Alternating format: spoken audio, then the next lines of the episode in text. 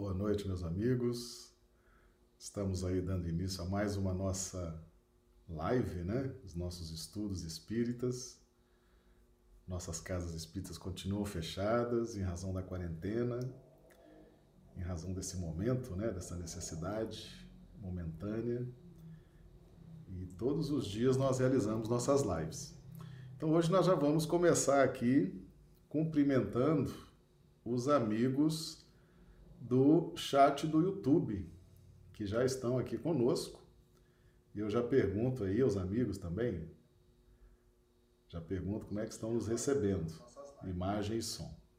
Então, nosso cordial boa noite ao casal Mari, Marlise Lourenço, de Rio Branco, Acre, a Isaura Catori, de Londrina, Paraná, o Ranulfo Alves, de Londrina, Paraná, Josélia Barbosa, de Recife, Pernambuco, a Risa Neri, de Belo Horizonte, Minas Gerais, Gustavo, de Curitiba, Ilse Bentes, Rio Branco, André Santana, Macapá, no Amapá, a Keile, de Mato Grosso, o pessoal já está dando aqui o retorno, né? Ah, o som, a imagem, tudo ok. Ah, perfeito. Então nós já vamos então dar início aos nossos trabalhos dessa noite. Né? Hoje o nosso tema circunstâncias reflexas. Mas o que, que significa isso, né? O pessoal lê assim um tema fala, meu Deus, o que, que é isso? Circunstâncias reflexas é uma... Cumprimentar o pessoal também aqui do Instagram que está chegando, né? A Raíssa Barroso, a Ellen Rossi, Cleide Casseb, nossos amigos aqui chegando também. Então, circunstância reflexa. O que, que é circunstâncias reflexas? Nós vamos é, nos basear num texto do livro Ação e Reação. Ação e Reação foi ditado pelo espírito André Luiz, a psicografia de Chico Xavier. Então, nós vamos nos valer desse texto que eu já começo aqui apresentando. Apenas lembrando aos amigos né, que nossa, a nossa transmissão ela é simultânea para Facebook, para YouTube e para Instagram. E nas transmissões para o YouTube é onde a gente utiliza aqui a plataforma para lançar o material. Então, o pessoal que nos assiste pelo Instagram e pelo Facebook vê tão somente a nossa a nossa imagem. O pessoal que nos assiste pelo pelo YouTube vê a nossa imagem e vê também as referências, né? Os textos, os livros, tá certo? Então fica aí a opção para o pessoal. Muito bem, cumprimentando também Bruna Bacelar, que acabou de entrar aqui pelo Instagram. Então, meus amigos, do livro Ação e Reação, capítulo 6, no círculo de oração. Então, é um, um diálogo entre o espírito André Luiz e o espírito Sanzio, que era o instrutor, o monitor, que estava ali ajudando nos estudos e nesses registros. Pessoal do Facebook, a Mara Rodrigues, boa noite, Mara, Rosana, Lely, sejam bem-vindos. Então, esse diálogo muito interessante. E a Rosângela Santiago, boa noite, Rosângela, seja bem-vindo. Então, o diálogo está nos seguintes registros. Venerável benfeitor, para a nossa edificação, poderemos recolher mais amplas anotações sobre a melhor maneira de colaborar com a lei divina em nosso próprio favor? Dispomos de algum meio para escapar à justiça? Então veja bem, essa é uma pergunta que o espírito André Luiz fez para Sanzio. Sanzio é o nome do espírito que estava monitorando esse estágio, né, que o espírito André Luiz estava fazendo e na medida que André Luiz ia fazendo esse, esses registros, essas pesquisas, então ele produziu a série de livros. É, são 16 livros né, ditados pelo Espírito André Luiz, fruto de um trabalho de pesquisa e sempre valentes da mediunidade de Chico Xavier. Então o Espírito Sanzio respondeu: Da justiça ninguém fugirá. Mesmo porque a nossa consciência em acordando para a santidade da vida, aspira a resgatar dignamente todos os débitos. Então veja bem, essa história de escapar à justiça, fugir da justiça, fazer as coisas erradas e não querer ser pego, tá? Ah, tem alguém nos acompanhando de Londres aqui, nos deu aqui um, um boa noite. Ah, sejam bem-vindos, né? As redes sociais é isso, alcança o mundo inteiro, né? O Aldo Dedemo também chegando aqui conosco, a Glenda Castro. Então, fugir da justiça divina é coisa para espírito que não entendeu ainda. A Ellen Rossi, né? A Ellen Rossi está nos acompanhando de Londres, é isso, né, Ellen? Ah, pois é. Então, fugir da justiça divina não é uma boa estratégia, principalmente para quem já está querendo avançar na vida espiritual. Então, fazer as coisas erradas e imaginar que se vai fugir da justiça, fugir do, das obrigações da lei, isso é esquisito. Mas na medida que a criatura vai compreendendo as realidades da vida e vai entendendo que daqui não sairás enquanto não pagar o último ceitil, ela própria se apresenta para os resgates. A própria pessoa, a própria criatura se predispõe aos resgates, às atividades que possam desonerar a sua consciência. Então, o que ele está dizendo aqui? Em acordando para a santidade da vida, aspira a resgatar dignamente todos os débitos, de que se onerou perante a bondade de Deus. Entretanto, o amor infinito do Pai Celeste brilha em todos os processos de reajuste. Meus amigos, todos os processos de expiação, de reajuste, estão cheios da misericórdia divina. Estão cheios do amor de Deus. Tá certo? Ninguém recebe um fardo maior do que possa suportar. Nossa amiga Carla, lá de Mário Campos, chegando aqui também, seja bem-vinda. Maria do Carmo, o pessoal está chegando, né? Então, todos os processos de ajuste com a justiça divina passam pela, pela misericórdia divina, tá? Vamos cumprimentar a turma do YouTube que está chegando aqui também. A Maria do Socorro Dávila de Rio Branco, Clodomiro Nascimento de Rio Branco, Iopanã Aue de Londrina, Paraná, a Silvânia de Rio Branco, a Del Simone de Rio Branco, a Dil Bezerra de Manaus, no Amazonas. Sejam todos bem-vindos. Todo processo de expiação, todo processo de reajuste é permeado pela misericórdia divina, pelo amor divino, ok? Então ninguém imagine a Marli Pereira também, seja bem-vinda, Marli, de Patos de Minas, né, Minas Gerais. Ninguém imagine que o processo de expiação é um processo sanguinário, um processo né, que trucida a pessoa, que estraçalhe. Não. Todo processo de reajuste ele tem no seu permeio a misericórdia divina, o amor divino. Ok? Assim é que, se claudicamos nessa ou naquela experiência indispensável à conquista da luz que o Supremo Senhor nos reserva, é necessário nos adaptemos à justa recapitulação das experiências frustradas, utilizando os patrimônios do tempo. Deus, meus amigos, nos deu a capacidade que chama livre-arbítrio. E dentro do livre-arbítrio, o que é o livre-arbítrio? O livre-arbítrio é, vamos tentar assim falar bem simples, é aquela fase da tentativa e acerto, tentativa e erro, tentativa e acerto, tentativa e acerto, tentativa e erro, tentativa e erro é quando a gente ainda não tem discernimento. Por exemplo, a gente vê Jesus, Jesus já não padece mais com o livre-arbítrio. Né? Jesus sabe tudo o que tem que fazer. Jesus já sabe se posicionar, já sabe o que falar, já sabe como sentir, já sabe como se expressar. Então ele já tem discernimento. ele já superou essa fase mais aguda do livre-arbítrio, que é uma fase em que nós estamos agora. Nós muitas vezes não sabemos o que fazer, que decisão tomar diante dessa circunstância, diante de uma outra circunstância, o que fazer diante de uma prova, diante de uma circunstância familiar, diante de uma circunstância da vida. Então a gente vai nessa pauta da tentativa, erra. Vamos tentar de novo. Erra de novo. Vamos tentar de novo. Aí acerta.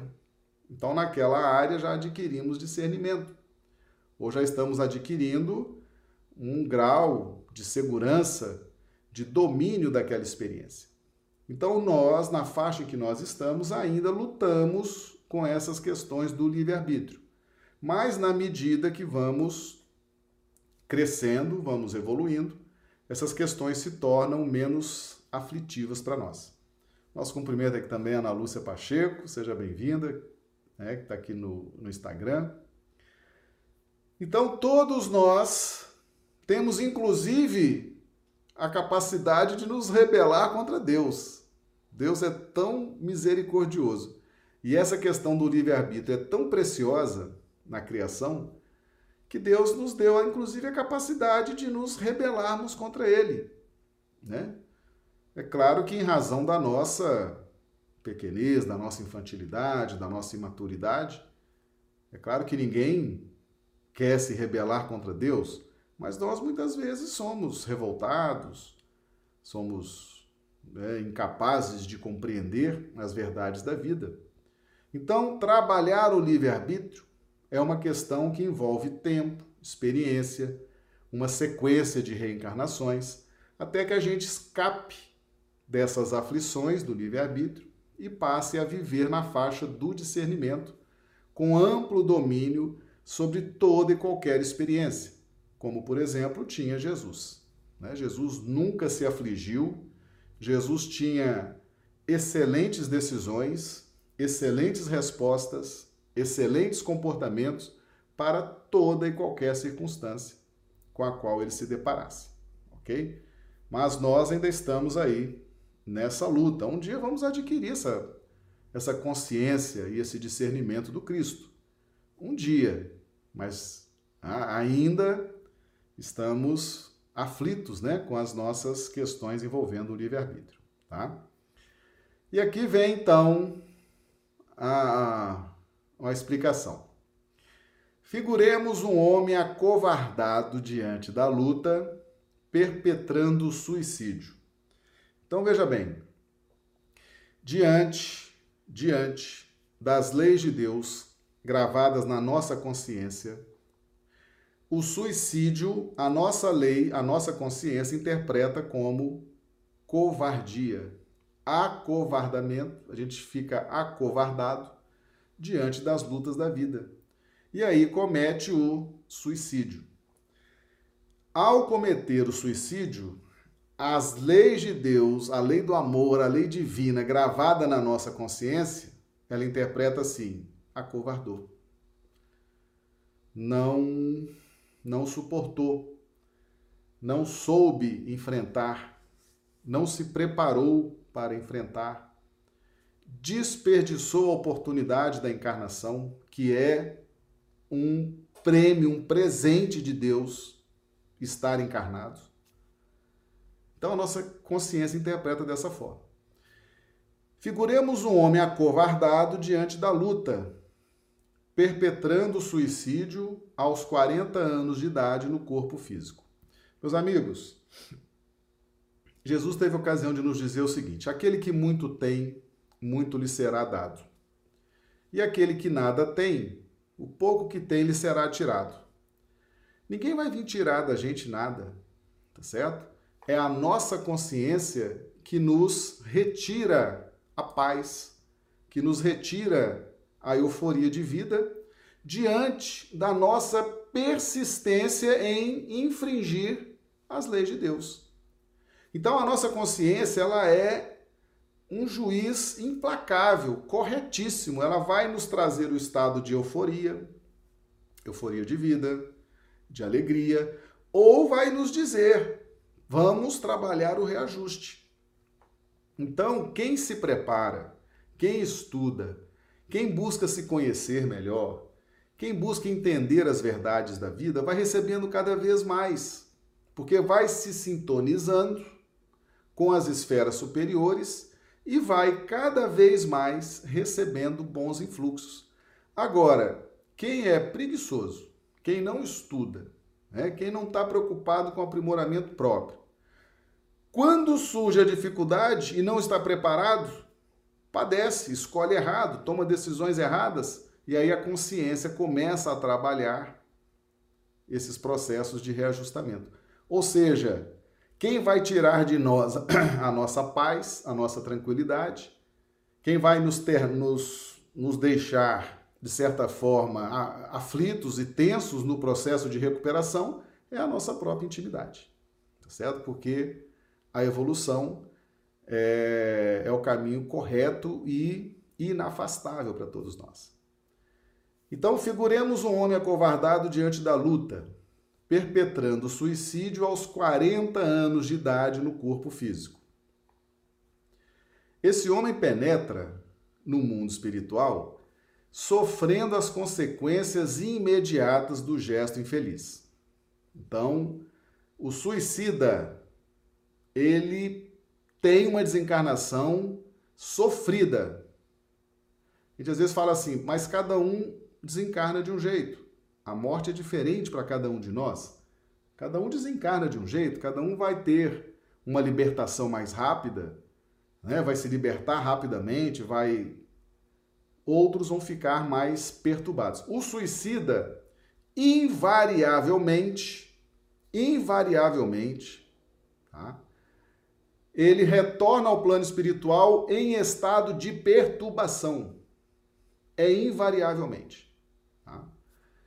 Gastando tempo mais ou menos longo, então ele vai gastar tempo.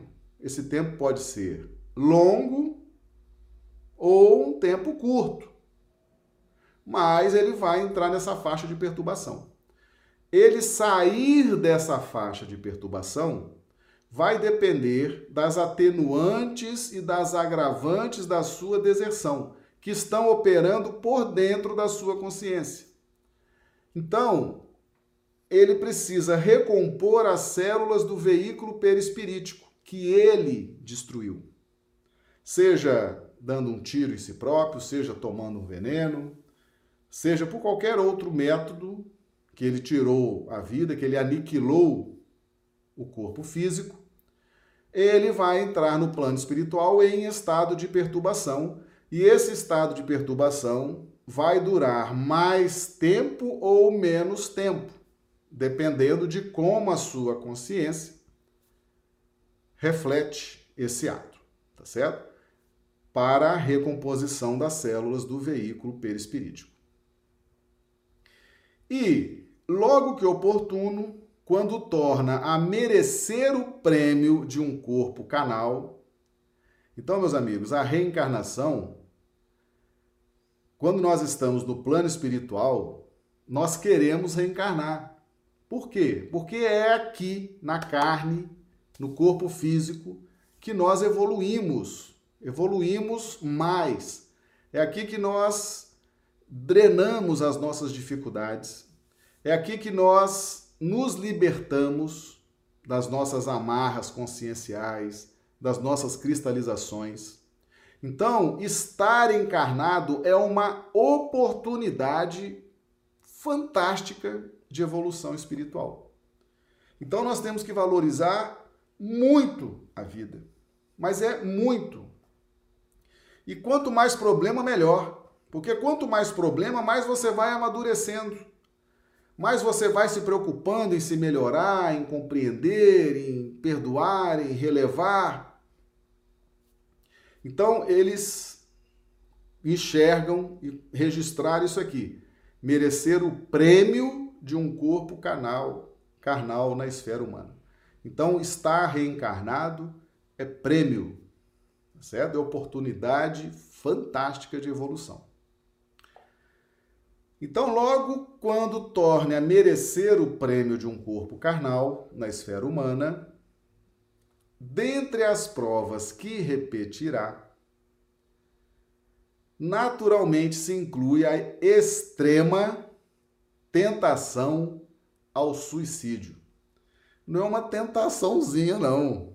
É uma extrema tentação ao suicídio na idade precisa em que abandonou a posição de trabalho que lhe cabia. Então, no caso desse homem aqui, que o Espírito Sânzio está se referindo, cometeu suicídio aos 40 anos de idade. Aí vai para o plano espiritual, vai padecer, vai penar, vai estar perturbado durante mais ou menos tempo. Mas o estado de perturbação é invariável. Atenção para isso, hein? A morte, meus amigos, a morte não santifica ninguém. Tá certo? Ah, quando eu morrer, meus problemas vão se acabar. Quando eu morrer, vai acabar esse problema aqui na minha casa. Quando eu morrer, vai acabar esse problema aqui no meu trabalho. Quando eu morrer, vai. Não. A morte não santifica. A morte não muda a nossa forma de sentir ou de pensar. A morte é uma mudança de estado. Eu estava encarnado, agora eu estou desencarnado. O que eu sentia, o que eu pensava, eu continuo sentindo e pensando no plano espiritual. A morte não faz milagre. A morte não transforma ninguém. O que eu sinto aqui, o que eu penso aqui, quando eu desencarnar, eu vou continuar pensando e sentindo do mesmo jeito, só que agora no plano espiritual. Tá certo? Então, vamos refletir sobre isso. Vamos meditar sobre isso. A hora de resolver problemas, a hora de resolver as questões que nos afligem é aqui e agora. Ninguém pense que se matando ou que a morte vai resolver isso, porque não vai não, tá certo? Então ele vai sofrer uma extrema tentação ao suicídio aos 40 anos de idade. Se matou na vida passada aos 40 anos, na próxima encarnação, aos 40 anos, vai vir de dentro para fora, de dentro para fora, essa extrema tentação ao suicídio. Pensamentos suicidas, ideia monoideia, fixação de ideia em suicídio, né? começa a pesquisar métodos, né? né? Tiro, se jogar de um prédio, tomar veneno, se jogar na frente de um, de um trem, de um... começa a pensar, pensar, pensar, né? começa ficar melancólico, já olha assim com aquele olhar de despedida, né, para os amigos, para os parentes, achando que vai fazer uma grande coisa, né, se matando. Então já fica aquele olhar assim, né, estou partindo, vou, né, não estou suportando aqui essas coisas, essas situações. E começa, é uma extrema tentação, no caso aqui do exemplo, aos 40 anos de idade. Por quê? porque as imagens destrutivas que arquivou em sua mente se desdobrarão diante dele através do fenômeno que podemos chamar circunstâncias reflexas. Está aí o título da nossa, da nossa live de hoje, né? Circunstâncias reflexas. O pessoal vê o título da live assim, não, não imagina o que seja. Então tá aqui. Essa circunstância reflexa, o que, que é o reflexo? Reflexo é aquilo que nós emitimos de nós, né? aquilo que nós lançamos de nós, que está gravado na nossa intimidade. Então, é a circunstância. Qual a circunstância? 40 anos de idade, suicídio. Aquelas imagens estão arquivadas na nossa memória, elas se desdobram dentro desse fenômeno das circunstâncias reflexas. É onde a pessoa começa, aí ele fala aqui, ó, dando aso a recônditos desequilíbrios emocionais, então vai afetar os nossos implementos emocionais, tá certo? Ou seja, não vai atrapalhar a razão, não. É os desequilíbrios emocionais. A gente faz essa divisão didática porque o Evangelho faz essa divisão, a doutrina espírita faz essa divisão, para que a gente possa compreender o que é a linha do sentimento por dentro de nós, representada por Eva, representado pela mulher no Evangelho, e a linha da razão, representada por Adão, representada pelo homem por dentro de nós. Todos nós, homens e mulheres, temos Adão e Eva por dentro de nós temos razão e sentimento. Então, quando surge a circunstância reflexa, há um desequilíbrio nas linhas mais relacionadas ao sentimento. Tá certo? Ao sentimento. Não à razão. Por isso que é importante, e nós vamos ver aqui na frente, trabalhar a linha da razão com a aquisição do conhecimento que o colocarão logicamente em contato com as forças desequilibradas que se lhe ajustam ao temporário modo de ser. O que, que significa isso? Esse homem, aos 40 anos de idade, vai ter aquela, né, aquela febre, aquela, aquele, aquele desequilíbrio emocional e vai querer, vai pensar, vai alimentar o pensamento do suicídio. Ao lançar isso para o fluido cósmico universal, ele vai atrair um pelotão de suicidas que estão perturbados, que estão sofrendo no plano espiritual, tá certo? Ele atrai, é como se fosse uma massa que ele se agrega a essa massa. Então, o que já estava ruim fica pior. E não quer dizer que essa massa de espíritos suicidas seja uma massa perversa, não de espíritos maus, de espíritos perversos, odientos, cruéis. Não. É uma massa de espíritos desequilibrados, perturbados, sofridos com a própria condição, que se multiplica, esse sofrimento se multiplica em razão da união desses espíritos. Porque esse sofrimento, meus amigos, ele é tão intenso que ele faz, ele faz a, o acionamento ou a vibração, a movimentação dos núcleos atômicos no nosso corpo perispiritual. E vibração de núcleo atômico é uma vibração de alta frequência. São ondas fortes. Então, é aquela união, os perturbados juntos, um sofrimento intenso, uma perturbação intensa, ninguém querendo, ninguém sabendo entender muito bem o que aconteceu, aquele sofrimento e todos ali naquela massa de perturbação. E aí, esse homem, aos 40 anos de idade, vai se unir a essa massa pela força eletromagnética atrativa do pensamento. Então, ele emite esse pensamento de suicídio, e quando a onda retorna no movimento de, de fluxo e refluxo, ele assimila a onda dessa massa de espíritos perturbados. Ou seja, o que já estava ruim fica pior. Né? Vai aumentando a vontade de suicidar, vai aumentando a perturbação, vai aumentando o desequilíbrio emocional. Então, efetivamente, é uma prova complexa, tá? uma prova difícil. E aí prossegue aqui o Espírito Sâncio.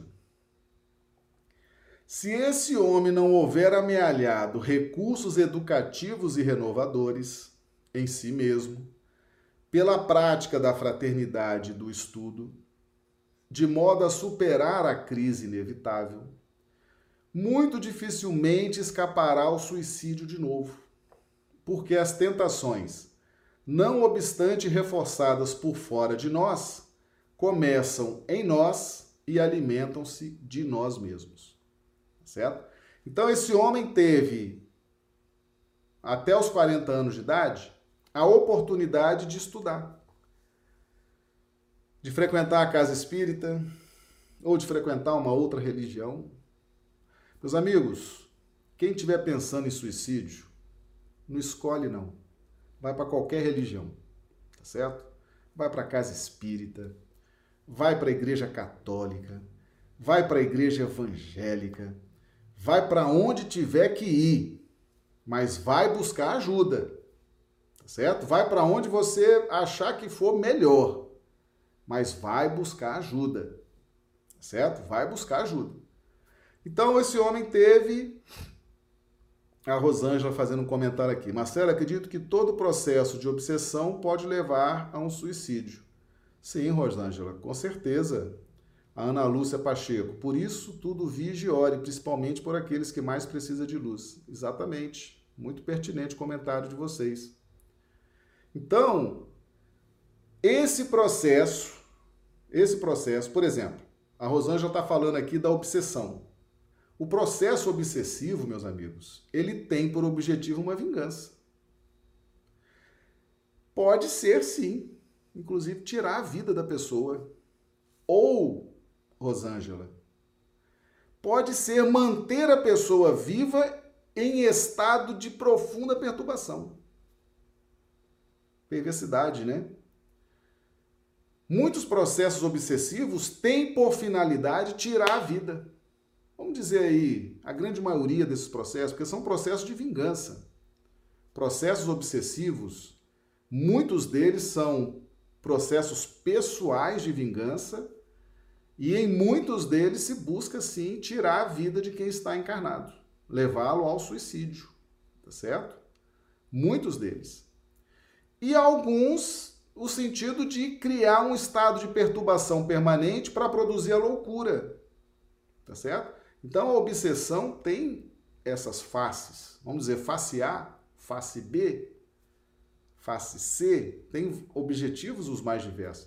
Mas não tenha dúvida, Rosângela, que a grande maioria dos processos obsessivos é para levar a pessoa à morte. Tá certo? Se esse homem, durante esses 40 anos, não buscou a casa espírita, ou não buscou um conhecimento religioso, seja na escola religiosa da sua preferência, se esse homem não não buscou conhecimentos, não buscou o conhecimento do evangelho, não buscou a sua transformação moral, não buscou o domínio das suas más inclinações, se foi um homem materialista, um homem extremamente negligente com as questões espirituais, Tá? A, a Jarlene está perguntando, e como saber a diferença entre uma obsessão e uma doença psiquiátrica? Ah, boa pergunta, Jarlene. Já já nós vamos entrar nessa questão aí, tá? Então, se esse homem não se preparou, não aproveitou a encarnação, aos 40 anos vem. Vem aquela circunstância reflexa, libera aquelas imagens, aquela energia, vem o desequilíbrio emocional e ele se sintoniza com essa massa de espíritos desesperados, espíritos suicidas. E aí, a chance, né, como está dizendo aqui o Espírito Santo, de modo que superar a crise inevitável muito dificilmente escapará ao suicídio. De novo, porque as tentações, não obstante reforçadas por fora de nós, começam em nós e alimentam-se de nós mesmos. Tá certo? Então, meus amigos, se não houver preparação, por isso que muita gente, às vezes, a gente fala assim: nossa, mas Fulano tinha uma vida tão boa, Fulano tinha uma vida tão tranquila financeiramente, a família né, venceu na vida, desfrutava de coisa, de repente se mata. De repente se mata. Se pudéssemos fazer uma análise bem precisa, iríamos descobrir que é um suicida que estava repetindo a experiência e que não se preparou devidamente no tempo que teve antes de vir a circunstância reflexa. E quando ela veio, ela veio pro produzindo desequilíbrios emocionais que muitas vezes se dão de forma silenciosa, solitária, né? E aquilo conecta com essa massa de espíritos desesperados, suicidas, e vai potencializando. E de repente, pessoas que estavam com a vida aparentemente maravilhosa cometem o suicídio. Jarlene, você perguntou a diferença entre uma obsessão e uma doença psiquiátrica, né? A obsessão, normalmente, ela, ela surge, ela surge por um processo de vingança, por um processo de ferir interesses. Então nós temos processos obsessivos que são dos nossos adversários pessoais. Pessoas que nós magoamos no passado, ferimos, né, destruímos a alegria de viver, produzimos né, tragédias na vida deles, arruinamos. Então essas pessoas, se não nos perdoarem, se não nos perdoarem, elas desencarnam e vão com esse ódio. É aquilo que eu disse no início, a morte não muda ninguém. Se a pessoa nutre um ódio pessoal por você e ela desencarna com esse ódio, ela vai continuar te odiando do plano espiritual. Porque a morte não modifica. A morte, a morte não vai tirar dela essa condição de ódio, esse sentimento de ódio. Então nós temos essa obsessão mais pessoal, em razão do que praticamos deliberadamente e na direção daquela pessoa, ela não nos perdoou e agora vem num processo de vingança. E temos, por exemplo, quem já está trabalhando em casa espírita sabe que os processos obsessivos, que as casas espíritas recebem muitos ataques dos inimigos do Cristo, dos inimigos do Espiritismo, dos inimigos da casa espírita. E às vezes você está ali conversando com esses espíritos nas reuniões mediúnicas de desobsessão e eles falam: não, não tem nada pessoal contra você, o problema é a causa que você defende. Né? Então nós temos obsessões, Jarlene, é, várias causas, várias causas de obsessão. E todas elas são ruins, todas elas são terríveis, né? fazem, produzem realmente pelo menos um trabalho né? da gente identificar e superar e estar em prece, renovação, para ir se desconectando, tá? Agora, a doença psiquiátrica, ela normalmente, normalmente, ela surge dos dramas conscienciais, tá certo? Ela surge dessas lesões que nós produzimos na nossa consciência e que não estamos em condições ainda de nos auto-perdoar. Não temos ainda trabalho no bem, não temos ainda estudo, não temos ainda mérito, não temos ainda conhecimento, não temos ainda compaixão, nem dos outros e nem de nós mesmos, né?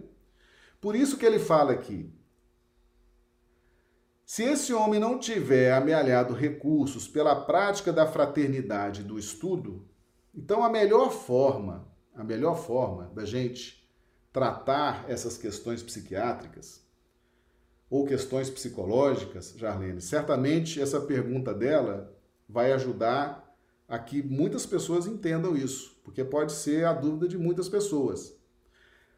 A prática da caridade, meus amigos, é onde nós muitas vezes vamos descobrir o amor. Porque o amor é esse ponto delicado do sentimento. O amor precisa ser sentido de dentro para fora. Mas para que o amor se torne conhecido de todos, Jesus vem e nos diz a caridade. Kardec vem e nos diz: fora da caridade não há salvação. A doutrina espírita vem e nos diz: fora da caridade não há salvação. Então, fazer a caridade, a prática da fraternidade, é uma forma da gente conhecer o amor. É uma forma da gente sentir o amor.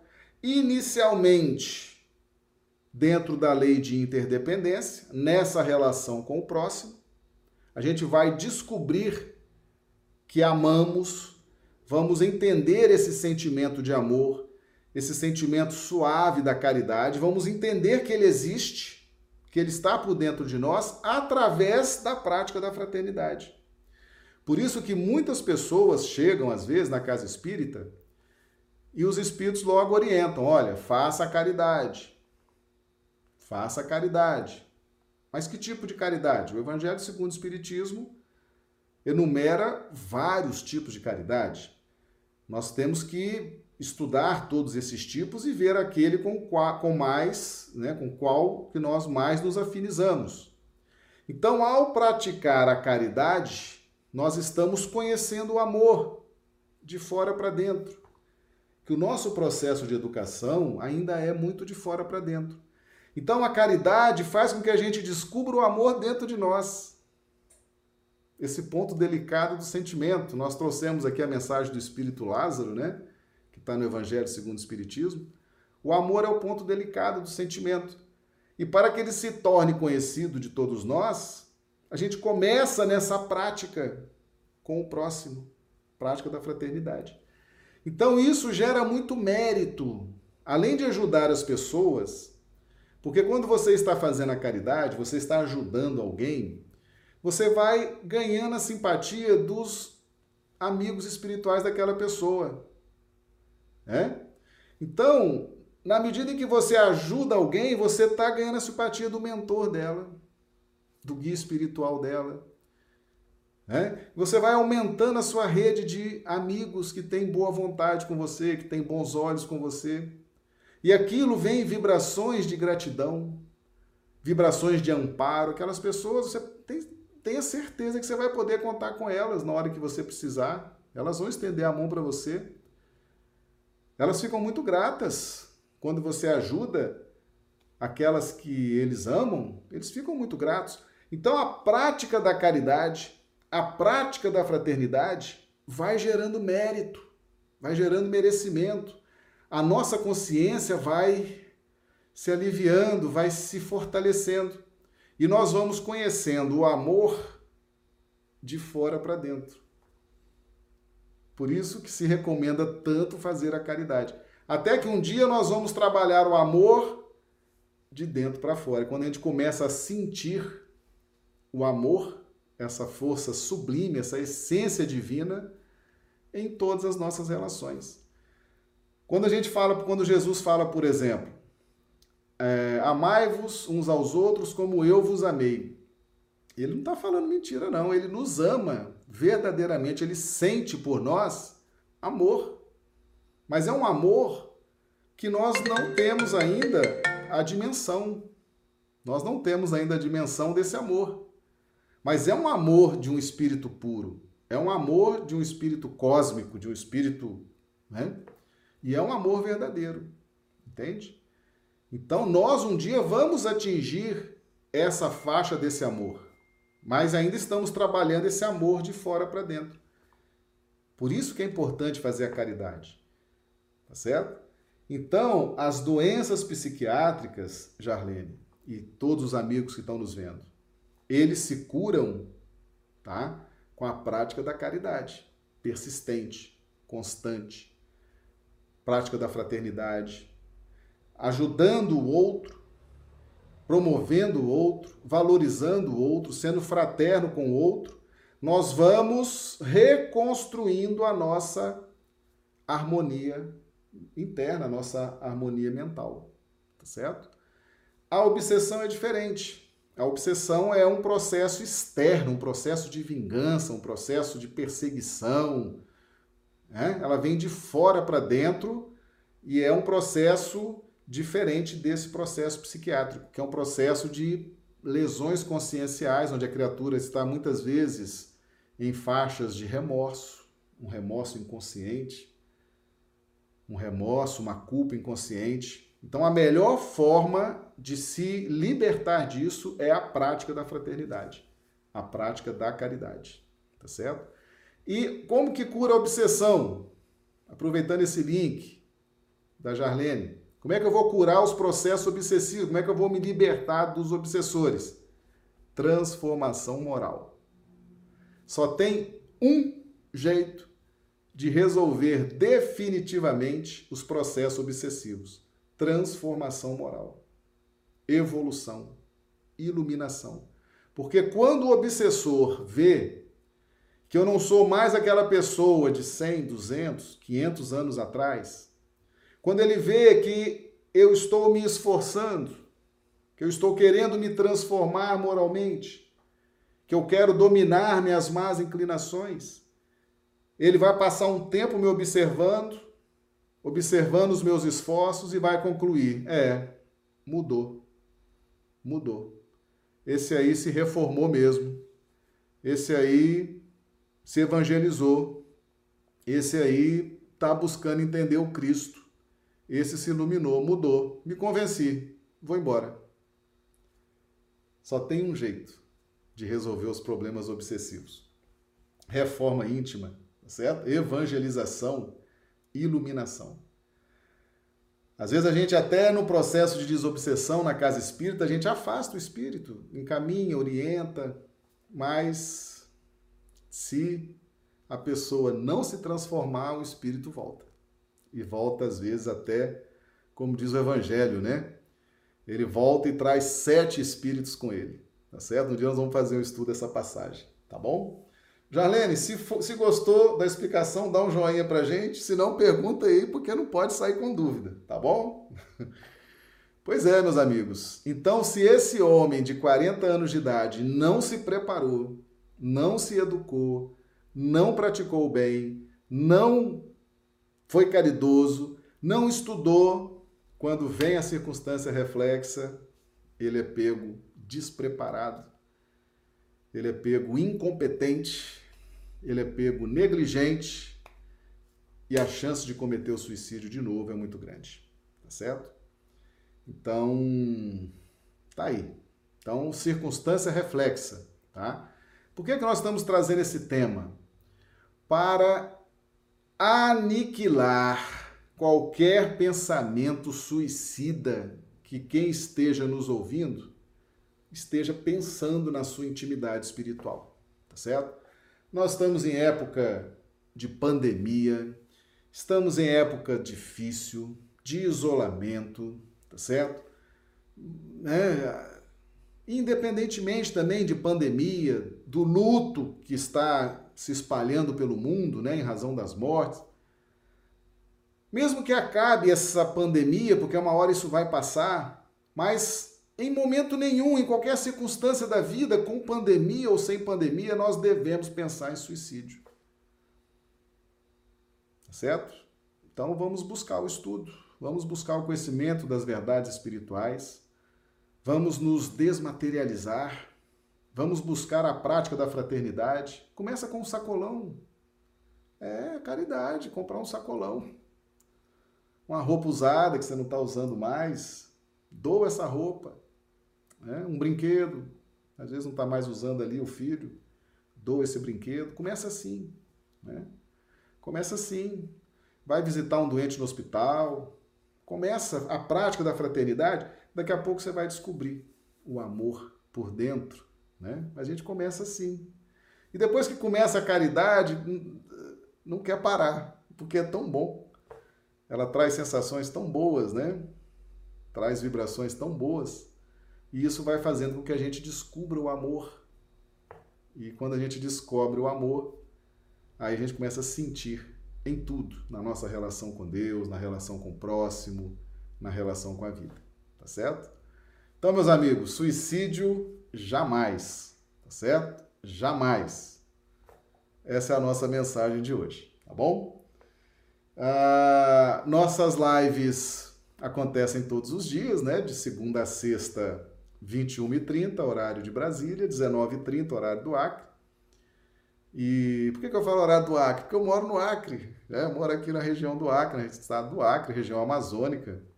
Um estado muito agradável de se morar, muito, muito acolhedor. Duas horas a menos, né? Fuso horário em relação a Brasília. Então, de segunda a sexta, 21h30, horário de Brasília, 19h30, horário do Acre. Amanhã, sábado, a gente entra um pouquinho mais cedo.